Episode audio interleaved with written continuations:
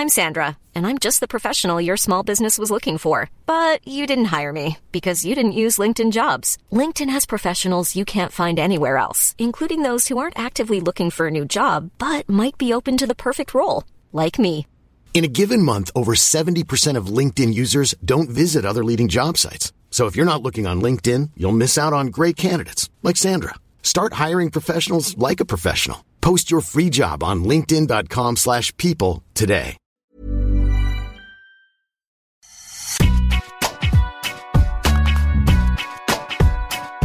Bonjour à tous et bienvenue dans Deep Impact, le podcast des amoureux du tennis. Je suis Cyril Morin, journaliste à Eurosport. Et laissez-moi vous introduire l'homme sans qui cette émission n'existerait pas, Arnaud Di Pasquale. Comment ça va, Deep? Salut Cyril, très bien, merci. Pour l'accompagner, un journaliste de la rédaction qui bosse son espagnol depuis des mois pour couvrir au mieux la séquence Barcelone-Madrid pour Eurosport. Comment ça va, Maxime Battistella? Hola muchachos. Ça Voilà, va, ça va. classe. Ouais, il C'est a- il a les ré- deux mots que je Ah, connais. ça bosse. Ah oui, Il ça a bosse. vraiment bossé. ouais. Et enfin, comme euh, le nom de sa chaîne YouTube l'indique, il est offensif et percutant derrière le micro. On accueille de nouveau SV de la chaîne Service Volé. La forme? La grande grande forme et très heureux de ce comeback après la semaine dernière et très envie de parler tennis avec vous. Impeccable. Alors, euh, le programme aujourd'hui est évidemment très chargé. On va débriefer la finale de Barcelone remportée par Carlos Alcaraz face à Stefanos Tsitsipas avec cette question en filigrane, forcément. Carlos Alcaraz est-il le grand favori de Roland Garros? On parlera ensuite euh, d'un homme qui a gagné à Munich mais qui continue de faire parler et de faire un petit peu polémique. L'œil de Deep sera consacré à Holger Rune. On enchaînera avec l'autre grand absent malheureusement euh, du tournoi de Madrid à retrouver toute la semaine sur Eurosport. C'est Novak Djokovic. Faut-il s'inquiéter pour lui et pour son coude droit? Encore embêtant. Et on terminera enfin par parler d'Igas Viantec qui a repris sa marche en avant en s'imposant à Stuttgart. Va-t-elle tout remporter sur Terre cette saison? On en parlera avec nos spécialistes. Vous connaissez le dicton, Deep Impact est à retrouver tous les mardis sur toutes les bonnes plateformes d'écoute. Et si vous préférez la vidéo, rendez-vous sur eurosport.fr pour retrouver les meilleurs extraits. Les joueurs sont prêts, alors Deep Impact, c'est parti. Messieurs, on va rentrer dans le vif du sujet et on commence tout de suite par évoquer la victoire de Carlos Alcaraz ce dimanche en finale face à Stefanos Tsitsipas 6-3, 6-4. Il n'y a pas eu euh, l'ombre d'un doute finalement. Et forcément, euh, alors que Rafael Nadal, alors que Novak Djokovic sont en délicatesse avec leur physique, bah, le jeune espagnol fait très forte impression. D'où cette question et Deep, on va commencer avec toi euh, dans le vif du sujet. Est-ce que Carlos Alcaraz est le grand favori de Roland Garros? Ah, écoute, le grand favori, ou- ou- je crois qu'il est en train de le devenir hein, quand même doucement. Au regard de ce que tu évoques, euh, quand tu regardes ses concurrents directs, euh, à savoir donc euh, Djoko et Nadal notamment, il y en a d'autres, hein, on peut parler quand même de Tsitsipas, mais il vient de le battre en 2-7, en deux manches assez, euh, assez sèches. Mais euh, oui, enfin, oui, alors à la limite, moi, je- on en a déjà parlé euh, avec Maxime euh, lors des émissions précédentes, c'est vrai qu'on On s'est dit jusque-là qu'il jouait peut-être presque mieux sur dur. Et finalement, bah là, quand on regarde, euh, voilà, cette année, c'est le deuxième tournoi sur Terre déjà qu'il gagne, après Buenos Aires lors de sa reprise. hein. Euh, là, il perd pas un set. En fait, j'ai l'impression que partout où il va, partout où il joue, euh, on a vraiment l'impression qu'il est capable et quasiment ouais, capable d'aller au bout. Et il y a presque, moi, je trouve qu'il est presque en train de développer petit euh, sentiment d'invincibilité, je sais pas, je, je, je trouve quand même que c'est de plus en plus costaud, de plus en plus fort, de plus en plus installé.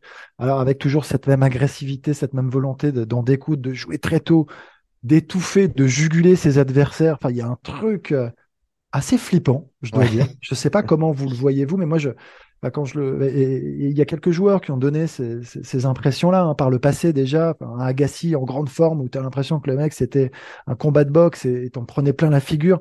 Et là, il y a ça encore de nouveau avec euh, un Alcaraz euh, qui physiquement est, bon, on parle même, enfin, j'en parle même pas de son explosivité, Ouais, Je- la, la, la vitesse entre les frappes, le mec, il est indébordable, il est hyper souple, il est explosif, il est endurant, frappe très fort, il défend très bien, il volait très bien. Bon, je m'arrête là, je sais pas, non mais il y a un truc, c'est- et à quel moment il, il va pas bien? Ben très rarement quand même, parce que c'est Ouais. finalement, et le dernier point, parce qu'après je sais qu'il reste plus rien pour les autres, je suis désolé, mais c'est l'état d'esprit en fait, et c'est ce qui lui permet à chaque fois d'inverser des tendances un peu mal engagées.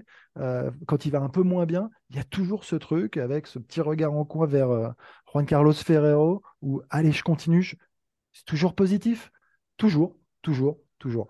Donc, euh, alors si la question c'était est-ce que c'est le grand favori? Il est en train de le devenir, oui. Maxime, il est, il est imbattable sur terre battue ou c'est quoi le, c'est quoi l'histoire avec Carlos Alcaraz? Je sais pas s'il est imbattable, mais en tout cas, il rebondit très vite. Non, je, je, je, je parle de rebond parce que il était sorti de Miami un peu blessé quand même, euh, le pépère. On savait pas trop combien de temps ça allait prendre. Il a vite rassuré en qu'il pouvait re- reprendre des Barcelone. Il avait fait l'impasse à Monte-Carlo. Et puis, euh, puis euh, dès, euh, dès les premiers coups de raquette, en fait, on a l'impression qu'il n'y a aucune retenue et que les repères sont là. Alors, pour être tout à fait juste et honnête, c'était pas son premier tournoi sur terre battue, comme Arnaud l'a dit. Il avait joué en Amérique du Sud à Buenos Aires et Rio, donc il avait déjà des repères. Ici, la, transition a a pas été aussi difficile, à mon avis, que pour certains qui découvraient à Monte-Carlo, par exemple, la terre cette année. Mais euh, voilà, il est surprenant. Il, il, il, il y a, y a pas de temps de latence. Il n'y a pas de temps de latence. Il, il est tout de suite prêt. Il est tout de suite là, tout de suite engagé. Et moi, ce qui m'a encore plus, euh, comment dire, euh, impressionné, c'est que même quand tout ne va pas bien, quand les sensations sont pas très bonnes, quand il joue clairement pas très bien, c'était le cas contre Roberto Bautista Agut, notamment à, Barcelone, ou même euh, le, euh, le match d'après contre Davidovic Fokina, c'était pas, c'était pas génial. Il, manquait beaucoup de choses, il ratait beaucoup de choses, mais le type continue. Il y va, il y va, il y va, il y va. Il, il ne, il ne change pas son, son plan de jeu agressif, même s'il fait des petites adaptations tactiques quand il en a besoin. Quand il, quand il commet trop de fautes, il arrondit un peu plus, mais il reste toujours dans l'intention très, voilà, très agressif et dominant. Et il y a un truc qui m'a, qui m'a, que j'ai trouvé génial, c'est contre, je sais plus si c'était contre Bautista Agut ou, ou Davidovic Fokina, mais il fait un coup un peu improbable à la Alcaraz, euh, une défense en revers euh, où il y croit pas lui-même et elle rentre, et elle est parfaite et il sourit, il regarde son clan et il se marre et il se dit, en- l'air de dire, je sens pas trop la balle aujourd'hui, mais bon, ça va quand rentre même quand quoi. même.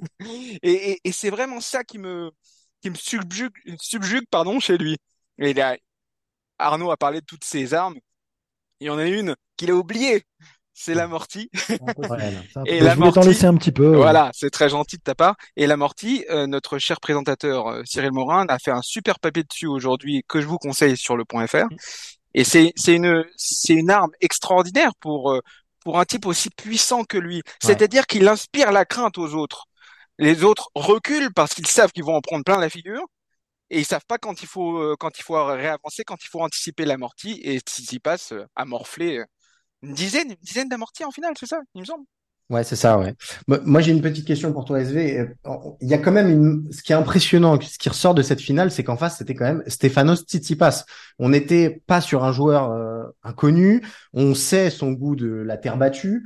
Euh, et pourtant, il y a une marge qui semble considérable sur cette concurrence-là. Alors peut-être que euh, Nadal et Djokovic, en vue de Roland Garros, s'ils arrivent à reprendre euh, leur plénitude physique, seront évidemment euh, des, concurrents très importants. Mais euh, le reste du monde, il est dans une, dans une galaxie avec ces deux-là et il est plus du tout avec le reste du circuit. Oui, Carlos, en fait, il a a un match-up qui est favorable, je trouve, avec, euh, avec Stefanos. Euh, on a 4-0 désormais entre les, deux hommes, donc on peut plus vraiment exactement parler de rivalité vu euh, le delta qu'il y a entre les, deux joueurs. Ce que dit Maxime, c'est très très pertinent sur euh, la représentation de menace. Moi, c'est quelque chose qui me fascine. C'est un gars qui, a qui développe une puissance colossale et il arrive à asseoir derrière cette puissance colossale ses amortis. Il en a distillé neuf au cours de la finale. Donc il a ce, euh, ce, ce côté, euh, tu sais pas ce que tu vas prendre dans, dans la tronche, quoi. C'est, super impressionnant.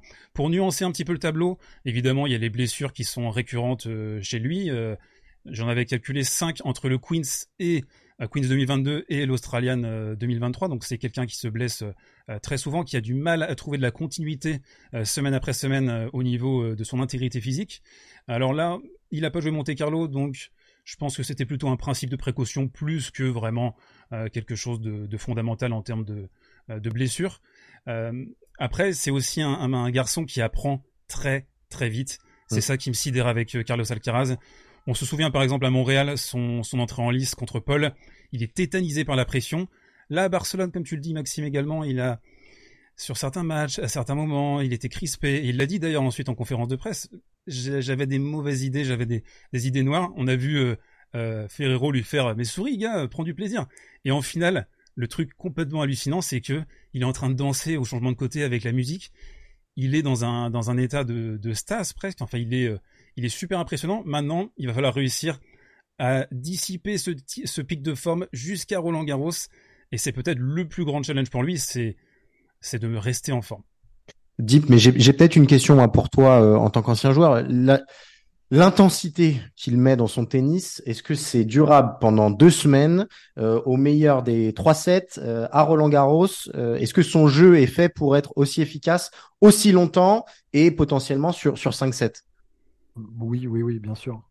Il l'a montré, il l'a prouvé déjà, enfin, je crois, hein, qu'il était capable, il est capable d'enchaîner euh, des, gros matchs, un jour sur deux en plus, donc euh, tu as quand même ton jour de repos, hein, malgré tout en Grand Chelem. Aujourd'hui, les gars euh, sont préparés, ils le sont tous, et lui, probablement plus que beaucoup d'autres, parce que très rigoureux, parce que très bien accompagné. quand, on parle de programmation, là où je, voilà, je, suis un peu rassuré, c'est qu'il y a un Juan Carlos Ferrero quand même qui est derrière et, et qui le Cornac parfaitement, je trouve. Enfin, il y a vraiment ce truc, je trouve, avec. Euh, moi, je, il est passé par, tout ça, enfin, donc il sait très bien comment l'amener dans les meilleures dispositions le jour J à Roland Garros. Moi, au contraire, ce qui me plaît, c'est aussi son environnement finalement.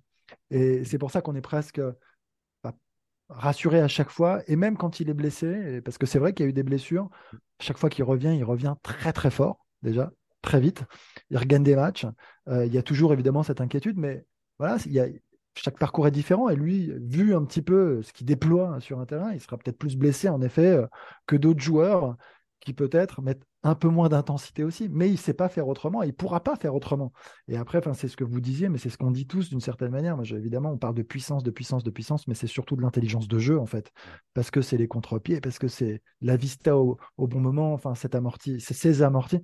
Et combien de fois il va à la volée aussi Moi, je, suis impressionné par euh, ce jeu offensif, mais enfin, c'est toujours joué à bon escient. C'est toujours juste globalement, même si de temps en temps, il, il, s'enflamme et ça peut parpiner et partir. Et en même temps, c'est très bien. Mais, et, et, puis finalement, quand on revient sur. Il n'est pas bien, en effet, euh, à de nombreuses reprises, probablement. Hein. Euh, mais c'est cet état d'esprit qui lui permet à chaque fois de reprendre le dessus. Quoi. C'est, euh, après, je sais pas, je sais qu'on fait ces analogies à chaque fois et, et, tout le monde n'aime pas, mais il y a quand même du Nadal dans l'état d'esprit. Quoi. On peut dire ce qu'on veut, hein, c'est, fou. Oui, c'est vrai, c'est vrai. Il y a, il y a, du, il y a du Nadal, il y a du guerrier. Le, mec ne lâche rien constamment. Et, et, moi, ce qui me, ce qui m'impressionne aussi beaucoup dans son, dans son jeu, et, et je pense que c'est lié, comme tu dis, à son caractère, c'est la transition défense-attaque j'ai vu des choses à ce niveau-là que j'ai même pas vu faire un Federer qui était quand même le, maître dans dans ça, le, passage de la défense à l'attaque. C'est-à-dire qu'en un coup, sans qu'il a fait la différence, il est capable d'aller direct intercepter la balle au filet pour finir le point tout de suite. Et euh, alors qu'il était 5 mètres derrière sa ligne de fond le coup précédent, quoi. Il y a quelque chose d'assez euh, d'assez surprenant euh, même euh, techniquement de, cette puissance qui transpire de partout en fait quand, quand, quand il joue. Donc à ce niveau-là c'est c'est fantastique. Je mettrais juste un petit bémol sur le côté favori. L'an dernier on disait qu'il était co-favori je me souviens déjà avec Nadal et Djokovic il était encore un tout petit peu trop jeune. On l'avait vu en première semaine, notamment dans un deuxième tour qui gagne en 5-7. On ne sait pas trop comment. C'était contre Bautista ou je ne sais, non, je sais plus. Un autre, un autre espagnol. Oui, Ramos Vignolas. Ramos, Vignolas, exactement, un gaucher d'ailleurs. Oui, qu'il avait emmerdé avec ses, avec son, son faux rythme de gaucher. Mais voilà, il, il, était encore un peu, il manquait un peu de maturité. Là, c'est vrai qu'avec un an de plus. Attends, mais j'ai pas compris. Tu le mets favori ou pas quand même? Je, je le mets co-favori. Ah. Autant l'année dernière, je pense que c'était un peu précoce. On l'avait fait parce qu'il nous avait impressionné à Madrid, notamment en, en, battant Nadal et Djokovic de suite, ce que personne n'avait fait sur terre battue avant lui, sur un tournoi euh, sur terre battue avant lui. Et je pense qu'on avait été un peu hâtif. Là, je le mets en co-favori, avec... sachant qu'il sera vraiment. Ouais, c'est les noms, c'est les noms qui l'accompagnent qui nous intéressent. Ah oui, parce que là, attends, avec qui tu co-favori avec Nadal et Djokovic. Ah, avec si, deux autres. Si, et là, c'est la grande question. Et on, on y là, bravo. Et on y reviendra euh, tout à l'heure. Euh, si évidemment physiquement les deux monstres sont là, ce qui n'est pas assuré à l'heure actuelle, loin de là. J'aimerais bien qu'on touche euh, deux petits mots et peut-être on va commencer avec toi SV sur, sur euh, Stefanos Tsitsipas qui est c'est la stat de la semaine fournie par le compte Twitter Je sais tes matchs, allez la suivre parce que c'est toujours Très pertinent. Pour la 17e fois en 26 finales, Tsitsipas s'est incliné. Depuis la création de l'ATP Tour en 90, seul un joueur présentait un pire bilan sur 26 tentatives, c'est Gaël Monfils avec 19 défaites. Je vais rajouter une autre stat euh, à ce panorama un petit peu euh, sordide, c'est qu'il est sur un 2 victoires et 14 défaites en finale face au top 10. C'est quoi le souci de Stéphanos? Euh, c'est dur de te répondre euh, en, quelques secondes simplement, mais je pense qu'il y, a, quelque chose avec ce joueur, c'est qu'il a un tennis asymétrique, donc il est obligé de produire un certain tennis offensif pour pouvoir euh, prendre ses adversaires à la gorge. Il est très très fort sur la transition défense-attaque, on le voit sur terre battue, mais quand il affronte un joueur qui a quasiment aucun défaut et qui sait appuyer sur ses faiblesses structurelles, le retour de revers, le slice, c'est des coups qui sont très déficients, je trouve, pour un, top 10, top 5 même, en la personne de Stéphanos.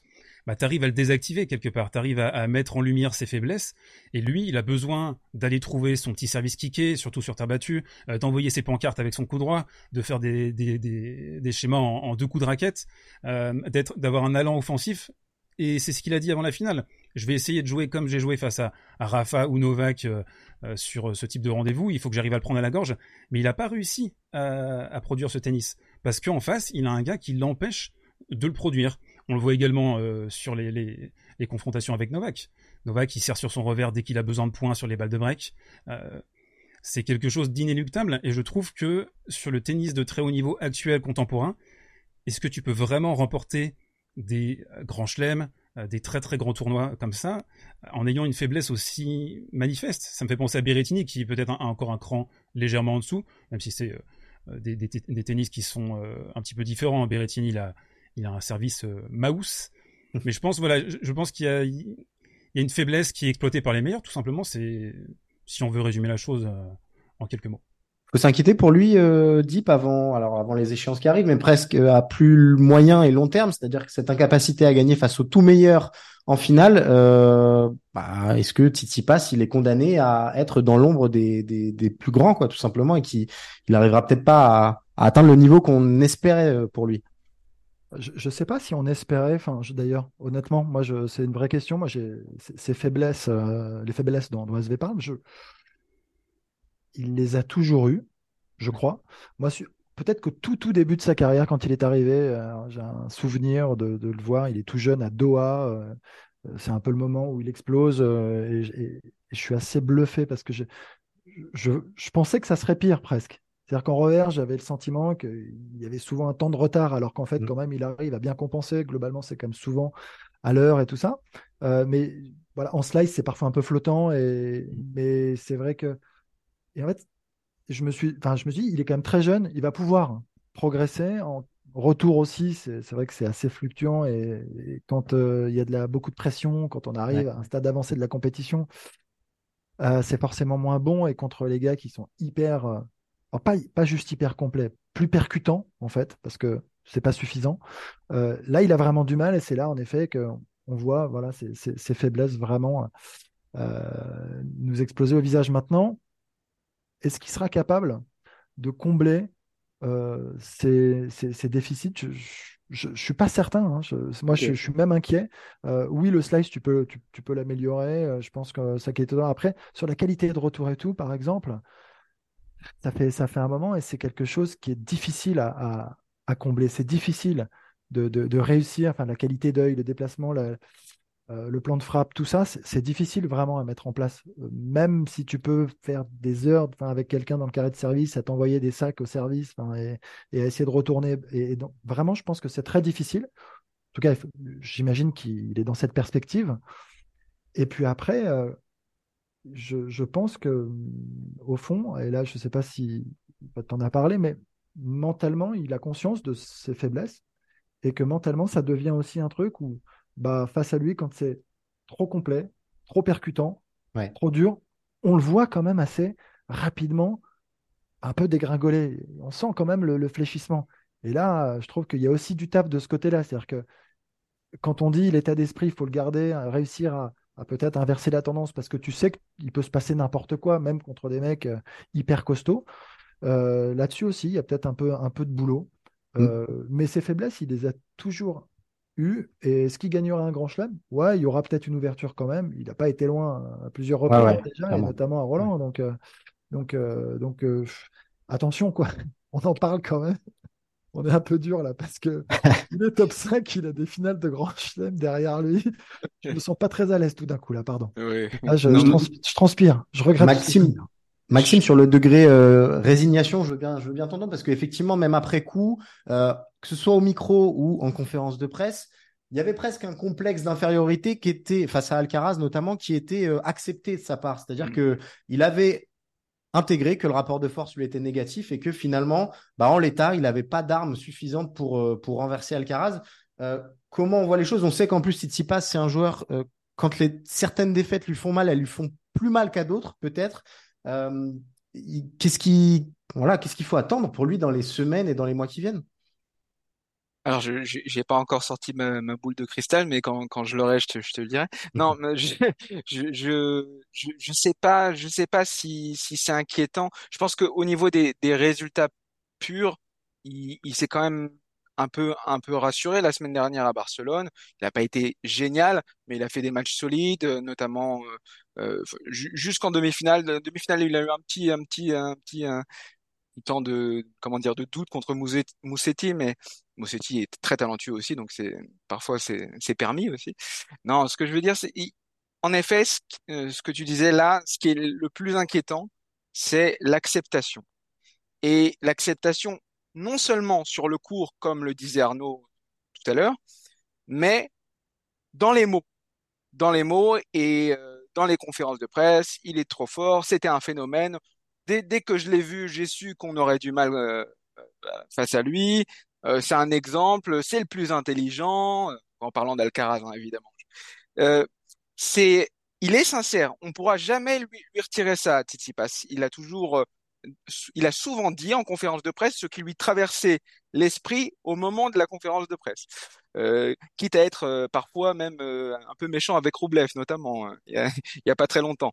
Mais mais c'est aussi donc c'est c'est très bon pour les journalistes. Nous on s'en plaint pas mais c'est un, c'est aussi un, un petit aveu, voire un gros aveu de faiblesse, un complexe d'infériorité trop intégré. Il l'avait aussi contre, je me souviens, contre Félix Auger-Aliassime. Il avait perdu les quatre premières fois, je crois, contre lui euh, chez les pros, et disait mais je comprends pas, je, si ça se trouve je gagnerai jamais contre lui. Il avait, il avait sorti ça. Si ça se trouve je, je gagnerai jamais contre lui. Je me souviens aussi contre Nadal quand il avait pris sa, sa petite doudoune en demi-finale de l'Open d'Australie 2019. Ouais il avait pris 3-7 et il avait dit, mais je me demande comment un, type, donc c'était Federer, qui a un revers à une main, a pu gagner autant de fois contre lui. C'est pas possible. Donc, il, a ce, il a ce discours-là. Il met longtemps à se remettre de ses grosses défaites et notamment de cette fameuse finale de Roland Garros contre Djokovic où il a mené de 7-0. Faut dire que le scénario était assez terrible pour lui. Donc, il met du temps.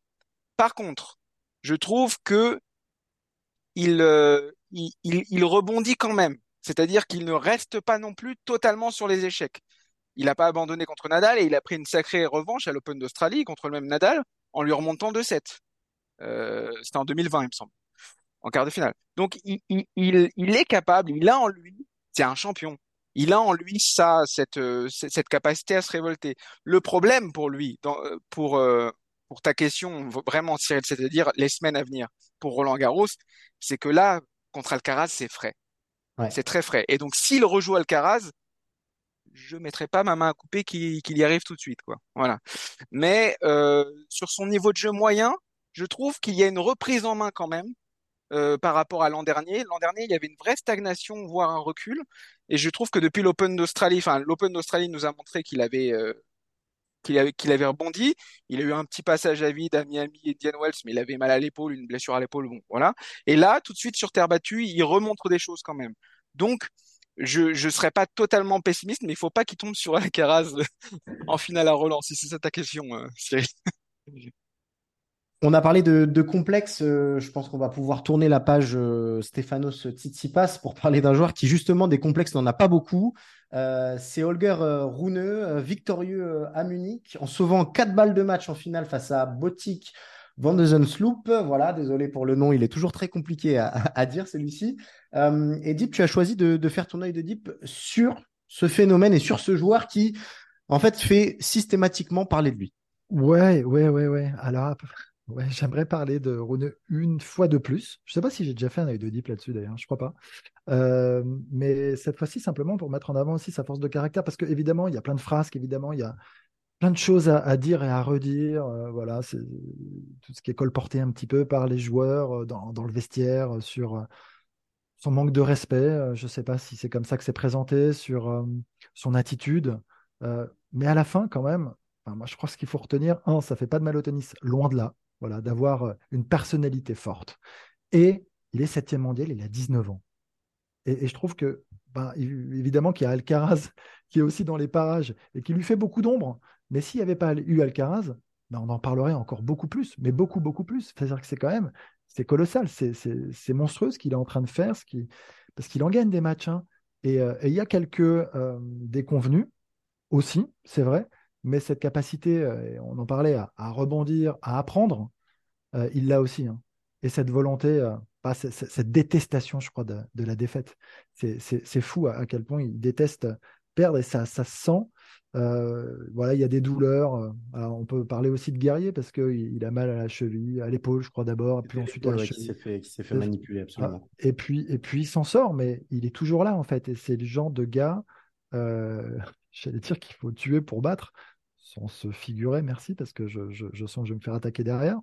Mais il faut vraiment l'écraser très fort. Quoi. Et, euh, et, c'est intéressant, et juste euh, parce qu'on parlait de Tsitsipas, euh, pour revenir, toute petite parenthèse, mais je crois que Tsitsipas, je me demande si un joueur comme, comme le grec ne se dit pas j'ai laissé passer ma chance avec les, gars qui arrivent en plus. Parce qu'on l'a vu ça précédemment avec des générations, hein, les, je sais pas, Nishikori et compagnie, là, on se disait, euh, ils vont gagner des grands chelems, euh, et puis finalement, bon, ça a continué d'être trusté par les trois qu'on connaît. et là, en fait, Tsitsipas, il devait probablement se dire, bon, allez, c'est peut-être quand même ma chance, je vais être le prochain. Et là, tout d'un coup, il y a deux phénomènes ensemble, là, qui débarquent de nulle part à, une vitesse phénoménale et qui sont en train de lui envoyer quelques messages aussi. SV, je veux bien ton avis sur, sur Rune parce que c'est vrai que c'est un joueur qui fait systématiquement parler, euh, qui dit les choses telles qu'il les pense aussi, qui assume beaucoup de choses. Euh, toi, autant le joueur que l'homme, c'est quoi ton avis sur, euh, sur lui? J'adore Rune, moi. Je trouve que c'est un, un, joueur, comme disait Arnaud, super important pour le tennis. C'est la, la, baby gen qui est en train de pousser. Il y a lui, il y a aussi Sinner à mettre dans la boucle. Ouais. C'est un, c'est un gars qui polarise tu peux pas être indifférent quand tu le vois jouer. Il est tout le temps en train de bondir. Il regarde sa maman pour voir si la marque elle est pas à un centimètre de la ligne, etc. T'as l'impression qu'il est possédé sur un cours de tennis. Il a vraiment une une énergie vitale incroyable. Alors après, j'ai l'impression qu'il s'auto-consume un peu parfois, euh, comme on a pu le voir à, Monte Carlo. Euh, il a, comme tu l'as dit également, ce refus de la défaite. C'est un, un combattant, c'est un, un matcheur euh, assez, assez impressionnant. Je sais qu'il va cristalliser les critiques parce que il a, cette attitude, ces mots, on peut dire ouais il est un peu salé, euh, euh, c'est un semard, etc. Voilà, je sais qu'il y a certains mots qui qui circulent euh, pour le pour le définir. après, quand on regarde le joueur, il est merveilleux. Hein. On parle des amortis d'Alcaraz, mais les amortis de revers de de Rouneux droit devant, elles sont sublimes. Euh, pareil, lui, puissance de feu d'un croiseur, il est capable de, de, jouer très très fort et puis tout d'un coup euh, d'envoyer une petite euh, petite un petit une petite amorti. Donc il a déjà lui ce panel aussi à la volée. c'est un joueur qui est très complet. Et là, on est en train de brosser le, portrait du, tennisman des années 2020 avec Alcaraz, Rouneux, Sinner. Sinner qui a peut-être un peu plus de faiblesse dans son arsenal technique, parce que c'est un, un jeune qui s'est mis assez tard au tennis en début d'adolescence, donc il a, il a un petit retard euh, en termes de, structure euh, tennistique. Mais on voit des joueurs charismatiques, les trois, je trouve, mm. Sinner peut-être un petit peu moins, et, polarisant, et, on voit quelque chose en train de se dessiner dans le tennis euh, actuel. Et moi, je suis, à titre personnel, ravi de voir une jeune génération s'imposer, avec également bah, le, bout de la queue du, Big Two qui est en train de, de, de s'en aller en résistance quand même. On va le voir euh, ces prochains mois. Voilà, je, trouve que le tennis se porte très très bien avec ce genre de, de personnage. Après, après, juste, c'est bien pour le grand public, c'est bien pour les spectateurs, les téléspectateurs, mais si tu te mets en tant que joueur ou ancien joueur, avoir ce genre de mec en face de toi, c'est tu là en revanche, je crois que tu peux aussi aussi avoir envie de l'emplâtrer.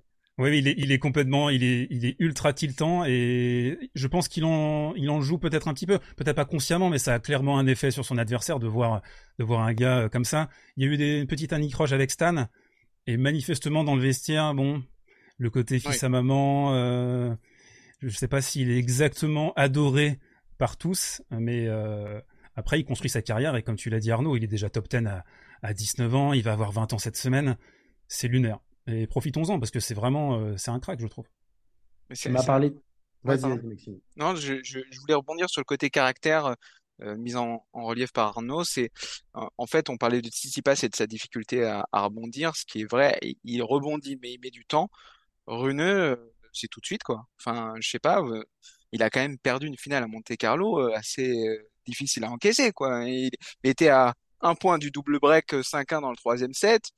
Il avait toutes les cartes pour euh, gagner cette finale, il la perd, et trois jours après, il est, il arrive en Allemagne sur une terre battue qui a rien à voir, dans des conditions super humides, tout ça, euh, avec l'étiquette de tenant du titre, ce que Scalcaraz n'avait pas réussi à, à, faire lors de ses trois premières fois, hein, à Omag, à, à, à, Rio et à Miami, il n'avait pas réussi à conserver ses titres. Rune arrive avec cette étiquette-là à Munich, et ben il, il va au bout. Et il va au bout pas n'importe comment. Il est mené 5-2 dans le troisième, deux balles de match. Il joue à 80%. Il trouve un moyen de s'en sortir. Je, je, trouve que c'est quand même, euh, il y a, quand on parle de matcheur, tout à l'heure tu disais euh, matcheur SV, c'est mais mais c'est c'est plus que ça encore. c'est extraordinaire. Il, il, a des ressources. Euh, à cet âge-là, j'ai j'ai rarement vu ça. Franchement, j'ai rarement vu ça. Même un Raphaël Nadal à 19 ans. Un Leighton Hewitt? Ouais, peut-être. Côté teigne? Ouais. C'est ça. C'est que lui, il menait 6-1-4-0, il cassait sa raquette hein, après une faute. Là, vrai. là, là t'étais pas content quand t'étais en face aussi. Et on, euh, attend, bah, on, on, attend justement euh, très rapidement, mais on attend que la rivalité Rouneux-Alcaraz euh, avance. On a envie de voir euh, des matchs là en 2023. Sachant qu'on a beaucoup vu euh, Sinner-Alcaraz, effectivement, ce, ce match-up là nous donne un petit peu l'eau à la bouche, messieurs. On a beaucoup parlé des jeunes. J'aimerais bien qu'on parle aussi euh, des plus anciens euh, qui inquiètent un petit peu. Vous avez beaucoup parlé de Raphaël Nadal la semaine euh, passée. On va parler désormais de, de Novak Djokovic si vous le voulez bien, puisque euh, Djokovic est forfait pour le tournoi de, de Madrid cette semaine. Euh, Madrid qui est à suivre évidemment sur, sur Eurosport. Pourquoi? Bah Parce que son coude lui pose encore un problème. Avant d'affronter Van Asch à Banja il, avait dit le coude n'est pas dans une condition idéale. Il a finalement été battu par euh, Dusan euh, Lajovic. Voilà, question toute simple, euh, Deep, sachant que c'est le même coude qui a été opéré par le passé, bah, quid de, de Djokovic? Il faut s'inquiéter un petit peu ou c'est encore beaucoup trop tôt?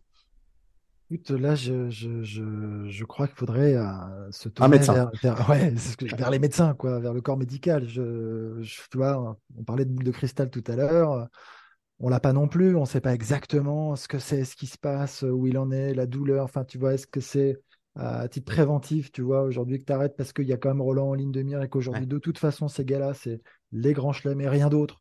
On le sait bien. Donc, euh, c'est hyper difficile, tu vois. De toute façon, euh, à la moindre alerte, euh, il aurait tort de, vouloir jouer, alors qu'on sait très bien que même en jouant peu, une telle confiance en eux, ils ont tellement gagné, ils ont une telle expérience, ces joueurs, que même peut-être quasi 100 matchs, en arrivant à Roland, en un ou deux tours, ils sont capables de retrouver leur meilleur niveau. Et ce qu'il faut, c'est le plus important, c'est d'arriver physiquement le, mieux préparé possible. Voilà. Donc, euh, voilà, ils se connaissent suffisamment. Mais est-ce qu'on peut être inquiet? Oui, évidemment, toujours un peu. Maxime, euh, je, vais, je vais prendre l'analogie avec, avec Nadal, puisque Tony Nadal a expliqué euh, ces dernières heures que voilà, Rafa, il pouvait parfois utiliser ses premiers tours de, Roland Garros pour se remettre dans le rythme, comme vient de l'expliquer Deep. On sait que Djokovic, lui, il a besoin de beaucoup plus de temps que, que Rafa pour retrouver des sensations sur terre battue. C'est une des raisons pour lesquelles Monte Carlo euh, a souvent été un problème pour lui. Euh, Est-ce que là, il aura euh, le nombre de matchs suffisant dans les pattes euh, Il faut absolument qu'il qu joue à Rome pour qu'on on soit un peu plus rassuré? J'ai envie de dire oui pour Rome. Je me fonde sur une expérience très récente qui est la saison 2021. En 2021, Djokovic a une début de saison sur terre difficile aussi, pareil. et il fait même l'impasse sur Madrid. Préfère, voilà, il préfère se consacrer à des, j'ai envie de dire, des conditions plus classiques de terre battue, terrienne justement, assez lourde au niveau de la mer, pour retrouver du rythme et de et, des bras de fer du fond euh, qui euh, qui font de la confiance hein, sur cette surface. Et euh, il avait, il s'était rassuré finalement à Rome. Après un début de tournoi moyen encore, un quart de finale, demi-finale, il se rassure, il perd, je crois, en finale contre Nadal, en lui, en lui prenant un set, mais il y a des, des très très beaux matchs qu'il fait, notamment un contre Tsitsipas en quart de finale, qui est Tsitsipas euh, avait des regrets pas possibles, il avait eu balle de match dans, ce match-là aussi. Euh, donc il avait eu besoin de ces combats-là à Rome pour en fait arriver en confiance croissante à Roland Garros qu'il avait finalement euh, remporté. C'était son deuxième titre à Roland Garros. J'espère pour lui qu'il pourra jouer Rome. Parce que s'il ne peut pas jouer Rome, je trouve que là, euh, il y a des signes qui sont préoccupants. Euh, on parle de sa blessure au coude. Pourquoi on en parle? Parce que c'est sa petite faiblesse à Novak Djokovic. Lui qui a un corps qui, qui est quand même extraordinaire à ce niveau-là, il résiste à tout. Hein. C'est à 35 ans, il en fait presque 25. On, on dit Djokovic, euh, physiquement, il a aucune faille.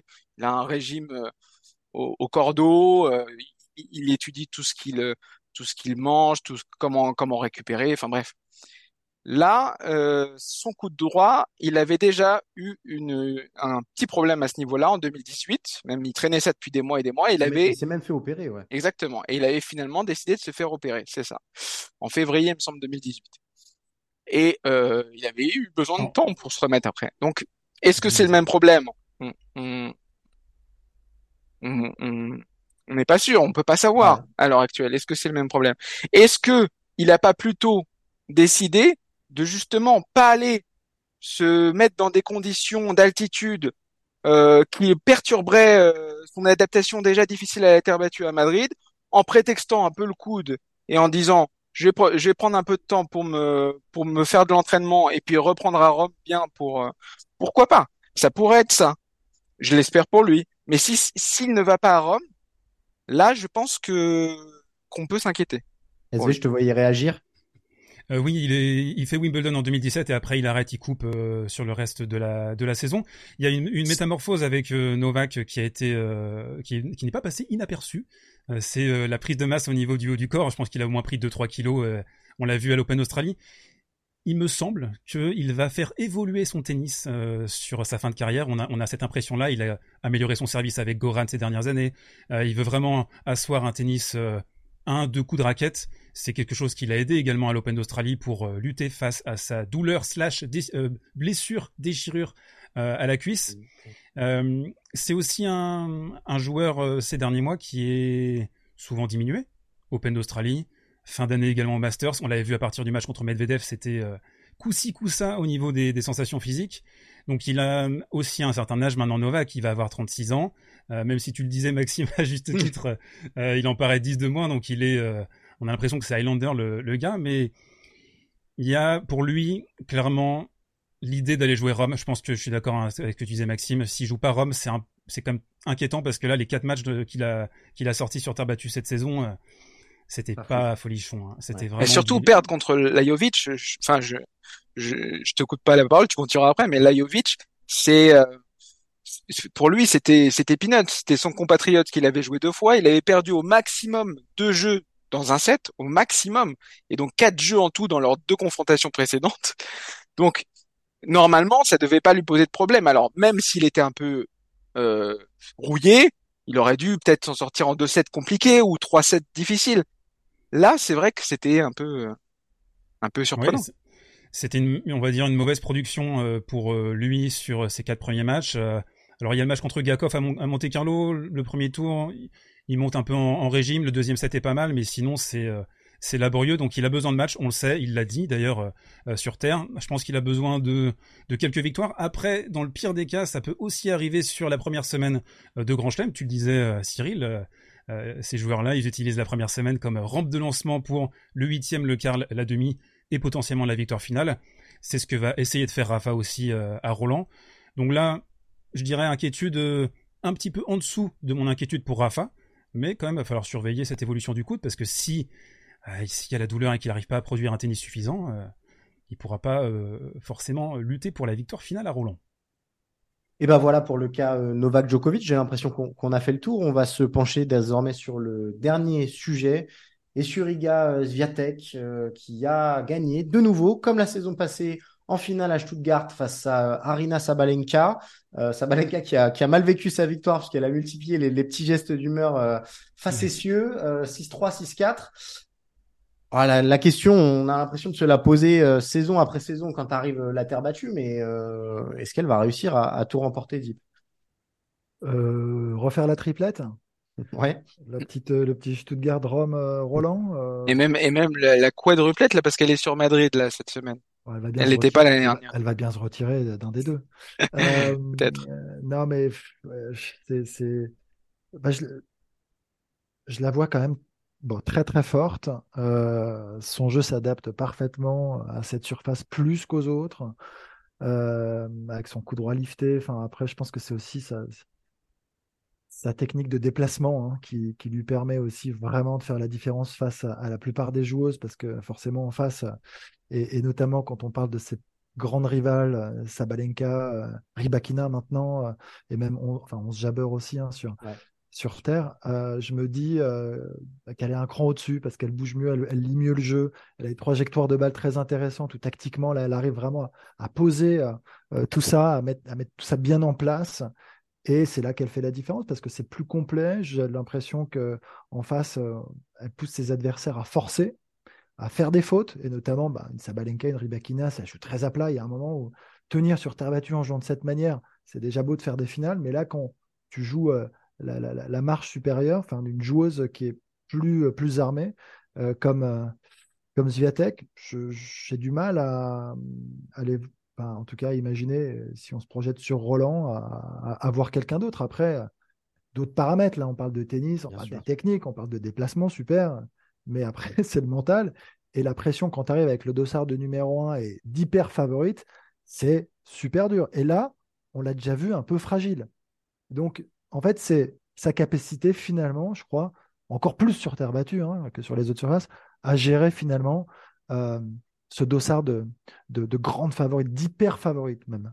C'est un peu ce qu'elle a dit d'ailleurs après Stuttgart. Elle a dit J'ai beau être numéro un mondial, je n'ai pas encore autant d'expérience que ce qu'on pourrait le croire, euh, parce que c'est vrai qu'on ça fait plusieurs saisons maintenant qu'elle domine. SV, euh, ça peut être quoi la faille? C'est ça, c'est juste l'aspect mental qui pourrait la priver, au-delà des blessures bien sûr, euh, bah d'un nouveau titre à Roland et surtout d'une ultra domination sur cette saison de terre battue. Je suis d'accord avec Deep, hein. je trouve que c'est une surface qui magnifie ses qualités. Elle a un rapport euh, puissance-sécurité dans son coup droit qui est euh, nadalesque, si je peux me permettre. Il y a, une filiation, elle, adore euh, Rafa et elle a, elle a clairement les atouts techniques pour briller sur cette surface. Après, on l'a vu par le passé, elle a une petite difficulté sur un match-up spécifique, c'est quand elle est agressée par des frappes rectilignes tendues, un petit peu aussi à l'image de Rafa euh, on se souvient du match contre Tiafo à l'US Open par exemple. Elle est menée 3-0 face à Ostapenko euh, sur le sur le face à face. Rybakina l'a battu deux fois cette saison, donc elle peut avoir encore cette petite euh, menace, mais il faut réussir à produire ce tennis-là dans les dans les plus grands rendez-vous. Il y a la dimension mentale qui est très très importante, comme l'a relevé Deep. C'est l'immense favorite et je pense que c'est peut-être elle sa plus grande ennemie hein, sur les prochaines semaines. Maxime? Oui, non, c'est c'est sûr, elle a, elle a les clés. Sur terre battue, c'est elle qui a les clés. Euh, et euh, ce que disait Arnaud sur son jeu défensif, c'est exactement ce qui a fait et sa capacité à bien se déplacer, à bien glisser sur terre, ce qui n'est pas le cas de tout le monde, toutes les joueuses, euh, loin de là. Euh, c'est ce qui a fait la différence contre Sabalenka, parce que les deux avaient beaucoup de puissance hein, sur cette finale, mais elle, sur un jeu donné, un jeu de relance, un jeu, elle est capable de remettre une balle de plus, d'aller chercher une, une balle euh, que personne n'irait chercher. Euh, Mais elle défend beaucoup mieux globalement. Bah voilà, elle défend beaucoup mieux. Euh, sur dur, euh, l'écart est beaucoup plus resserré parce que euh, ce sont des frappes claires et, et, elle aime pas, en fait, elle aime pas ne pas avoir de temps quand même. C'est ça le paradoxe, c'est-à-dire qu'elle se déplace très bien, elle va vite sur le cours, mais justement, elle va vite pour avoir le temps, une fois que la balle est, là, de, de bien faire sa préparation et d'envoyer. Quand, quand le rebond lui donne pas le temps, le rebond est trop près d'elle et le rebond est trop fusant, lui donne pas le temps de préparer comme elle le veut, là, elle est plus en difficulté. Et notamment, SV le disait très bien contre Ribakina. Et moi, j'attends, mais avec impatience, un petit duel dans les semaines prochaines sur terre battue face à Ribakina qui a dû malheureusement se retirer de Stuttgart à cause d'une douleur, je sais plus exactement où, mais en tout cas, elle, était blessée. Elle n'a pas pu disputer son quart de finale. Donc j'attends, euh, j'attends avec impatience euh, cette euh, future confrontation. Et puis deuxième chose, même si elle a bien remis les pendules à l'heure et que c'est très très bien pour elle d'avoir battu Sabalenka tout de suite, dès, dès le premier tournoi sur terre, c'est très très bien. Faut pas oublier que l'année dernière, elle avait un élan qui est incomparable avec celui qu'elle a cette année, c'est-à-dire qu'elle n'a pas beaucoup d'élan justement. elle s'est fait battre euh, à Indian Wells en demi-finale très sèchement par Rybakina. Oui, elle a été blessée, oui, euh, bon, mais bon, très sèchement. Et euh, l'année dernière, quand elle était arrivée à Stuttgart, elle avait déjà 19 victoires. Elle, a fini à 37. Hein, c'est notre Alizé Cornet national qui avait interrompu la, la série. Mais c'est cet élan de confiance qui, qui, la rendait presque invincible malgré la, la, pression, malgré la tension qu'elle pouvait avoir.